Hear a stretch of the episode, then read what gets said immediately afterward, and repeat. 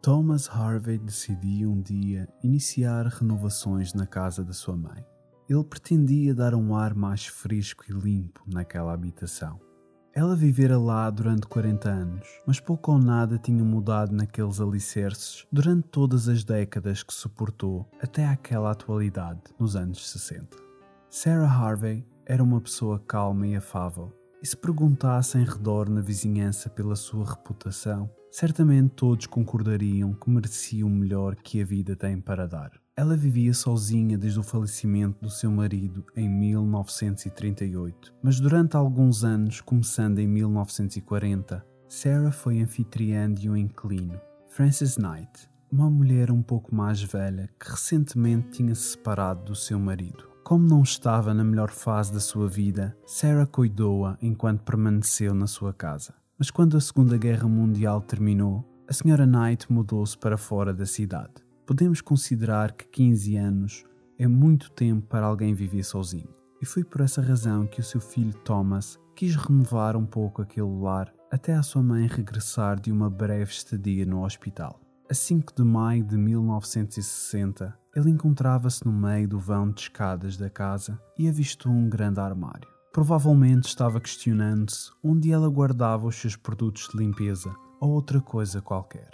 Acontece que se esgueirou, abrindo-o por completo, e nada nem ninguém podia prepará-lo para o que havia de encontrar. Horrorizado, deu de caras com um corpo, um mumificado e petrificado corpo de mulher. Os insetos haviam comido a maior parte da cara e do cabelo, e uma fina camada de pó revestia a pele. Mas apesar dessa descrição, não demorou muito tempo até a polícia conseguir identificá-lo. Era Francis Knight, Acontece que a Sra. Harvey estrangulou-a em 1940 e continuou a receber a sua pensão ilegalmente. Pensamos que conhecemos os nossos vizinhos, mas será realmente que sim? Jamais alguém ia suspeitar que Thomas Harvey tinha cometido tamanho crime. E provavelmente, se não fosse a curiosidade do seu filho, nunca seria descoberto. É impossível conhecer verdadeiramente quem nos rodeia no dia a dia, seja uma figura pública de respeito ou uma simples viúva de idade. E ao que parece, certas pessoas literalmente têm esqueletos no seu armário. Seja bem-vindo ao show de horrores.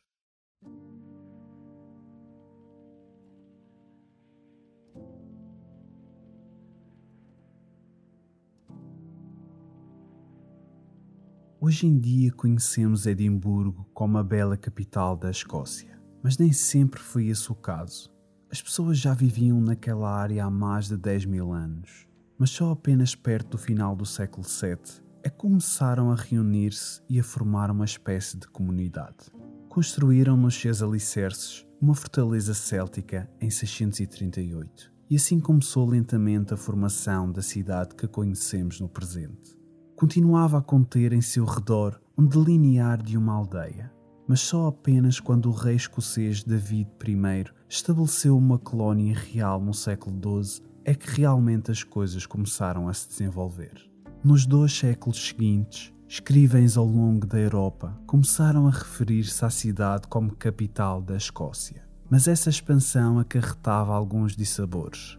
Praticamente até o final do século XVI, Todos os cantos da cidade, abraçados pela muralha em redor, ainda estavam vinculados ao porto de abrigo que esta fornecia. E ao invés de crescerem para além delas, os edifícios estavam a expandir-se para cima. Alguns deles chegaram a atingir a altura de 11 andares, o que era algo impressionante numa época pré-arranha-céus. Mas tantas pessoas a viver num espaço tão confinado estavam a gerar um grande problema. Durante muito tempo, Edimburgo era conhecida por ter o mais imundo e exageradamente populado centro urbano de toda a Europa.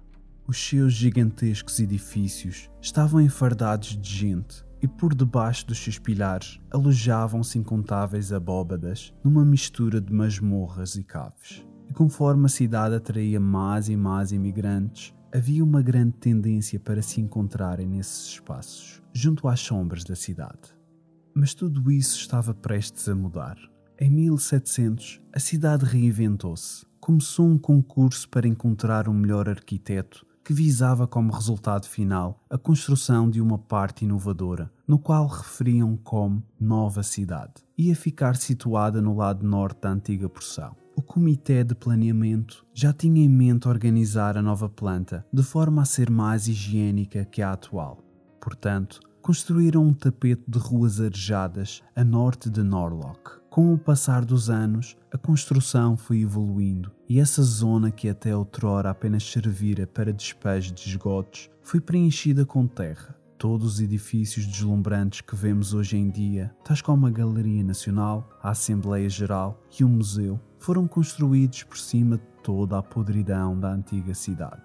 A nova cidade destacava-se pela sua modernidade pela sua beleza e esplendor. Era o reflexo das mentes brilhantes que se afluíam até ela. Sem que se apercebessem, Edimburgo começava a ser conhecida como uma espécie de Atenas. Todo aquele conhecimento e avanço progressivo, rodeado por um imenso espaço para novas construções, atraía uma maré de investidores abastados. E este novo cenário estava a criar uma demanda para certos serviços de luxo. Novas casas iam necessitar de boas mobílias, ruas novas necessitariam de carroças deslumbrantes para as percorrer. Uma nova indústria nascera com este movimento e florescia a largos passos. A nova cidade rapidamente passou a ser a cidade rica. A sua localização geográfica era mais elevada que a parte antiga da cidade, levando assim a uma separação real entre a classe alta e os pobres. Se vivesse na parte sul da nova cidade, podia literalmente sair à rua e olhar para baixo para os menos afortunados. Mas nenhuma cidade no mundo pode engenhar assim tão facilmente os seus problemas sociais.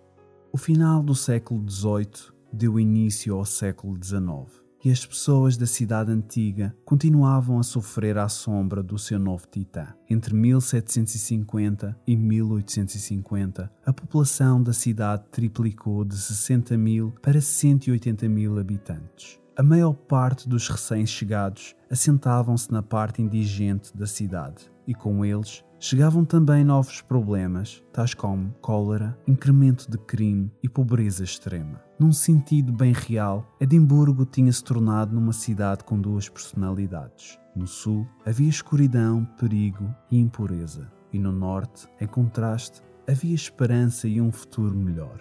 Mas foram bem poucas as pessoas que conseguiram ver os dois lados. Quem nascia nos subúrbios da cidade velha sofria a grande possibilidade de lá passar a sua vida toda, e os ricos do lado norte também estavam isolados da classe baixa. A nova cidade era um lugar para fortuna, progresso e conhecimento, e a elite que lá vivia era aos seus olhos bem melhor que os pobres devido a isso.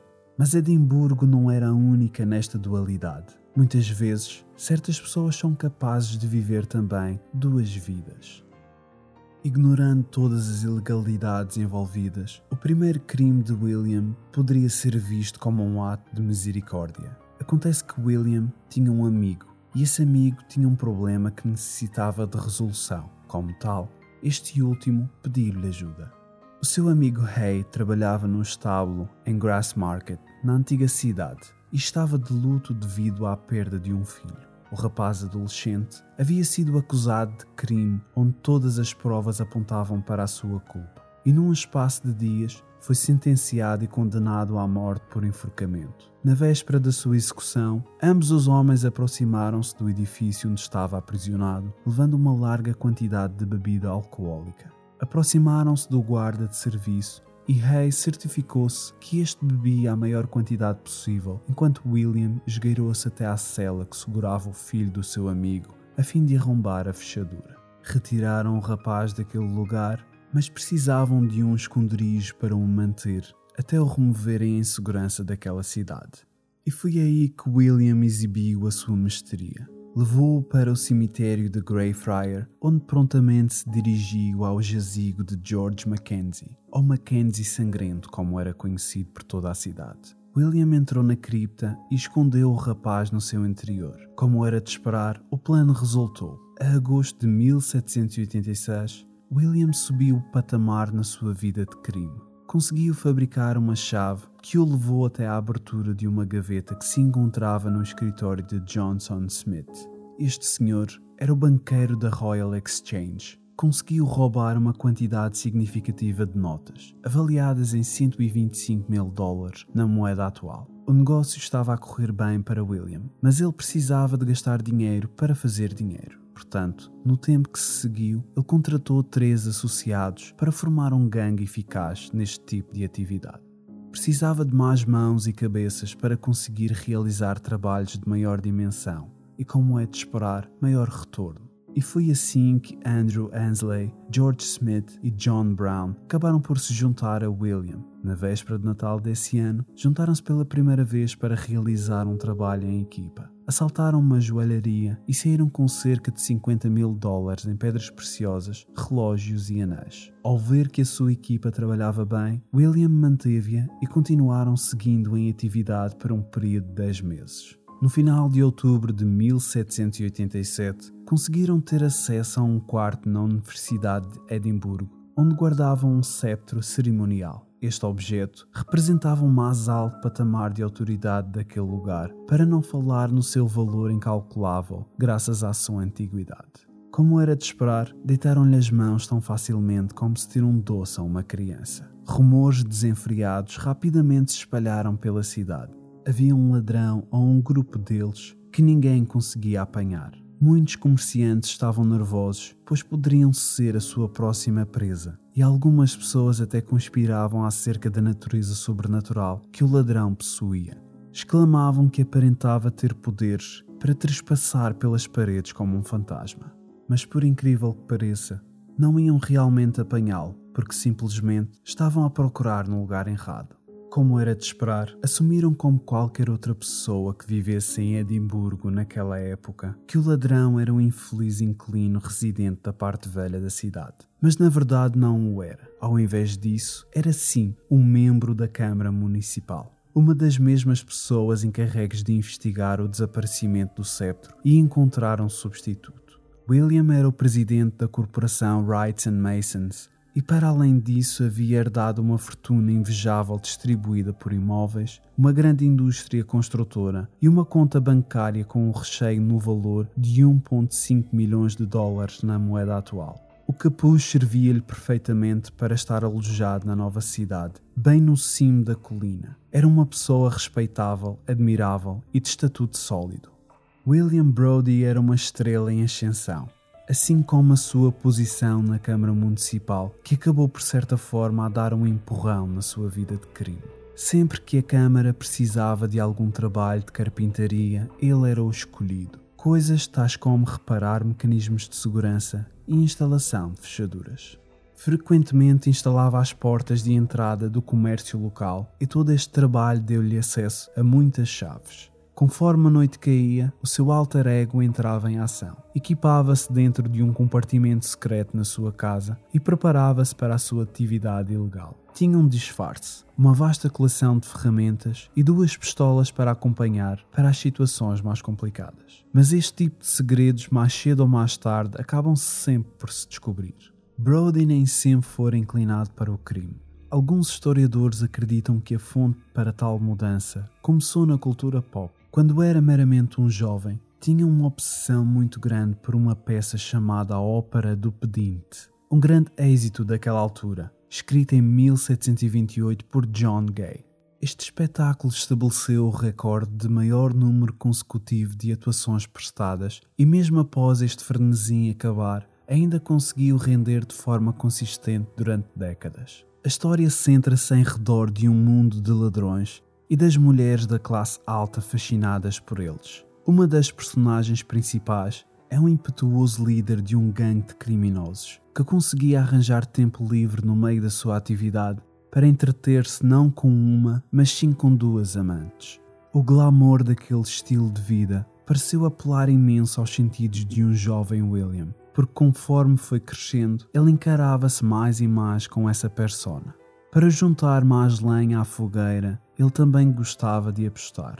Pertencia a um clube exclusivo e passava grande parte do seu tempo numa taberna propícia a essas atividades. Mas todo esse jogo levou também a uma grande quantidade de dívida. E mesmo com isto tudo no seu prato, o emprego a tempo inteiro, os compromissos da cidade, a adição do jogo e tudo mais o resto, ainda arranjava tempo para cuidar de cinco crianças de duas mulheres diferentes. E tudo isto sem que ambas soubessem da existência uma da outra. Como era de esperar, o custo deste estilo de vida não era propriamente barato, e era aí que a carreira de crime noturno entrava. Mas por mais bom ladrão que fosse, William parecia não parar, o que nos leva a pensar que a sua dívida de jogo era colossal, ou a excitação de cada roubo com sucesso estava a apoderar-se do seu ser. É difícil de dizer com certeza, mas o que sabemos ao certo é que, mesmo depois de grandes golpes, tais como o cetro da universidade, ele manteve-se sempre ativo. No início de 1788, ele começou a planear o maior golpe da sua carreira, um assalto à mão armada ao escritório de impostos de Sua Majestade, o edifício onde guardavam todo o dinheiro dos impostos da Escócia. Convocou a sua equipa e pôs em andamento o seu plano. Apenas desta vez, não haviam chaves mestre e toda a sua equipa estaria armada com pistolas. Os eventos da noite do acontecimento são um pouco vagos, mas sabemos que eles conseguiram ter acesso ao interior do prédio e que a um determinado ponto William ficou encarregue da vigia enquanto o golpe decorria. Enquanto lá estava, um dos funcionários apareceu aleatoriamente e, quando Brody avistou, simplesmente desapareceu na noite, abandonando e expondo assim os seus camaradas. O gangue deu o seu melhor para escapar e fugiram apenas com cerca de 4 libras nos seus bolsos, contrariando a fortuna que William lhes prometera, e como resultado disso, o seu descontentamento estava ao rubro. Mais tarde, nessa mesma noite, um dos membros do gangue, John Brown, decidiu que seria mais rentável entregar Brody, pois havia uma recompensa pela sua cabeça. Sem perder tempo, denunciou o gangue todo em troca de 150 libras e o perdão do rei. Ansley e Smith foram presos de imediato, mas William Brody não se avistava em lado nenhum. Tinha fugido do país, partindo assim para Amsterdão. Enquanto esteve fora, a sua história alastrou-se como água e a sua cuidadosa figura pública estilhaçou-se de imediato. A cidade estava em choque. Ele era uma das mentes mais brilhantes do momento, um herói, mas revelou-se ser apenas mais uma fraude. Brody foi capturado e trazido novamente para Edimburgo para ser julgado a agosto desse ano. Decorreu numa expansão de dois dias, com bem poucos intervalos, e pelo fim da sentença, Ansley acabou por ser absolvido. Smith e Brody foram acusados de roubo qualificado e a sua sentença foi dada como morte por enforcamento. Uma multidão de 40 mil espectadores reuniram-se para assistir à sua execução a 1 de outubro de 1788. Vinham ver um enforcamento a elite da cidade a cair na humilhação. Vinham ver justiça. Apesar de tudo, Brody encontrava-se de bom ânimo nesse dia. Usava um esplêndido fato preto e uma peruca, como se estivesse vestido a rigor para uma celebração, e subiu à escada da plataforma com energia nos seus passos. Solicitou que as suas mãos permanecessem desatadas a fim de ajustar o laço com a ajuda do carrasco, bem à medida do seu pescoço e finalizou pondo o capuz preto na sua cabeça. Num último ato, retirou um lenço de adorno do seu bolso e deixou-o cair sobre a multidão. Existia um rumor pela cidade que o carpinteiro mais famoso da sua história construiu a plataforma de execução que pisou no seu último dia. Outra lenda afirma que ele de alguma forma inseria um tubo metálico na sua garganta para impedir que o seu pescoço partisse e que após a execução um doutor francês fez-lhe recuperar os sentidos e retirou-o para a segurança. Nada disto na realidade é verdade, apenas este pequeno pormenor. A sua execução teve lugar no mesmo edifício onde ele cometeu seu primeiro crime anos antes, ao libertar um prisioneiro, o filho do seu amigo no dia antes da sua execução.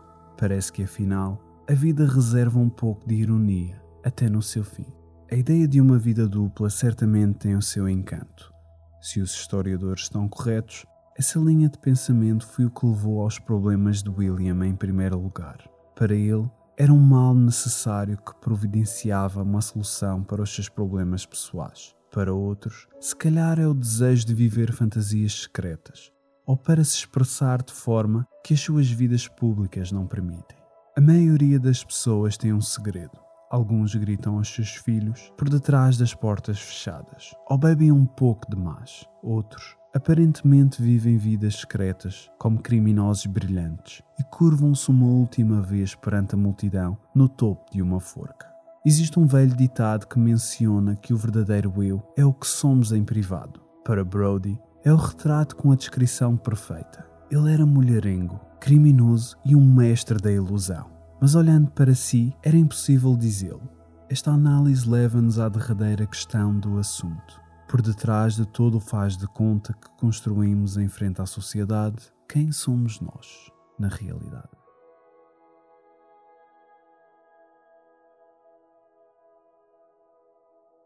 Apoie o show de horrores patrocinando mais episódios como este. Inscreva-se em patreon.com barra sinistro e tenha acesso antecipado a episódios completos e extras do canal. Espero por si no próximo episódio.